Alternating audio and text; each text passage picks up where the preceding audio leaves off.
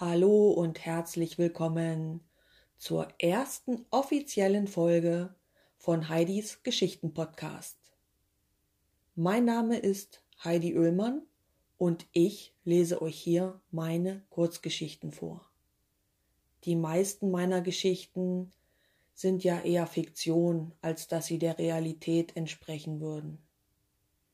Die heutige Geschichte habe ich allerdings so in etwa vor über 20 Jahren selbst erlebt. Und nun möchte ich euch mitnehmen auf einen kleinen nächtlichen Ausflug. Viel Spaß beim Zuhören. Begegnungen einer Nacht. Nervös laufe ich auf und ab. Alle paar Sekunden schaue ich auf meine Armbanduhr. Es ist kurz vor 23 Uhr. Zeit, um endlich aufzubrechen.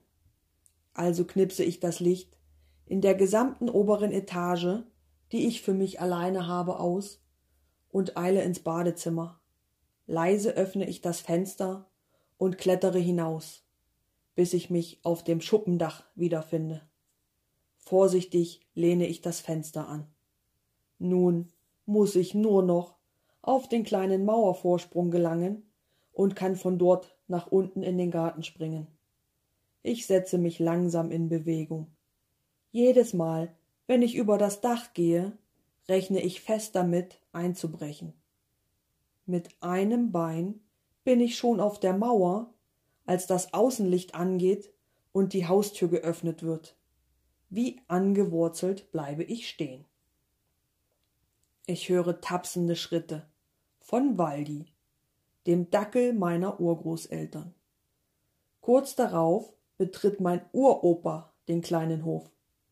Innerlich bete ich, dass der Hund mich nicht verrät. Mitten im Hof bleibt mein Opa stehen. Oh mein Gott, jetzt hat er mich entdeckt, schießt es mir durch den Kopf. Ich halte die Luft an und rechne damit, ihn jeden Moment nach mir seiner vierzehnjährigen Urenkelin rufen zu hören. Plötzlich nehme ich eine Bewegung, nur wenige Meter neben mir war. Hastig drehe ich mich um und sehe eine kleine Gestalt. Zwei leuchtende Augen fixieren mich. Ich starre zurück.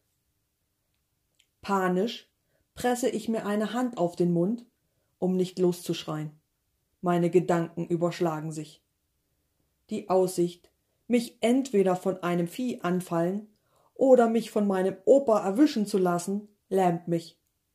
Während ich überlege, wie ich dieser Situation entkommen soll, höre ich, wie mein Opa sich in Bewegung setzt und hinter der Tür der Außentoilette verschwindet. Als ob sein Verschwinden ein Zeichen ist, drehen sich auch die leuchtenden Augen von mir weg.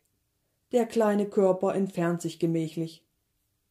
Nun kann ich deutlich den Umriss eines Marders erkennen und bin erleichtert. Mit schnellen Bewegungen setze ich das zweite Bein auf die Mauer und springe runter. Unter meinen Füßen ist weicher Boden zu spüren. Von der Wiese sprinte ich zum Zaun und klettere hinauf. Nach kurzer Zeit sitze ich auf ihm und bin zum Absprung bereit. Während ich hinuntergleite, höre ich ein ratschendes Geräusch. Unten angekommen, weiß ich sofort, was es war. Meine Hose ist am Hintern gerissen. Der Luftzug ist deutlich spürbar. Mir fehlt die Zeit, mich jetzt mit dem Problem zu befassen. Ich muss weg, bevor mein Opa wieder rauskommt. Durch das Dorf rennend werde ich von einem ohrenbetäubenden Hundegebell begleitet. An jedem Haus, das ich passiere, meldet sich ein anderes Tier kläffend zu Wort. Bevor mich jemand entdeckt, beschleunige ich mein Tempo.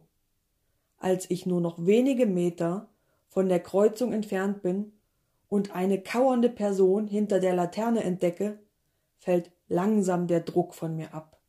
Es ist meine Freundin, die wie jeden Abend in den Ferien auf mich wartet.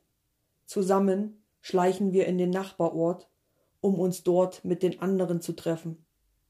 In wenigen Stunden werde ich den Rückweg antreten und erneut die Aufmerksamkeit der Dorfhunde auf mich ziehen. Hoffentlich gelingt es mir ein weiteres Mal unentdeckt zu bleiben. So, ich hoffe, meine kleine Reise in die Vergangenheit hat euch gut unterhalten. Für mich war die Nacht ja damals der absolute Horror. Nicht nur, dass die Hose kaputt war, der Riss war wirklich ganz schön breit, aber im Dunkeln hat das zum Glück niemand gesehen. Aber der Marder hat mir natürlich einen riesigen Schrecken eingejagt. Mir ist das immer noch unvorstellbar, wie ich es geschafft habe, in dieser Nacht nicht zu schreien. Im Übrigen wurden wir die ganzen sechs Wochen in den Sommerferien, in denen wir jede Nacht ins Nachbardorf geschlichen sind, nicht erwischt, obwohl die Hunde immer gekläfft haben. Manchmal habe ich gedacht, die Leute stehen hinter den Fenstern und gucken, was los ist, aber scheinbar hat mich niemand erkannt und meine Freundin auch nicht. Also das war schon eine heftige Zeit. Heute wäre das, glaube ich, unvorstellbar. Tja, so viel zur ersten Folge. Solltet ihr noch Fragen oder Anregungen haben, könnt ihr diese gerne loswerden, indem ihr mir über Instagram schreibt oder mir eine E-Mail schreibt. Die Mailadresse findet ihr auf meiner Webseite die ich hier verlinkt habe, genauso wie mein Instagram-Konto. Ja, ansonsten würde ich mich freuen, wenn ihr bei der nächsten Folge wieder einschaltet. Und bis dahin, macht es einfach mal gut.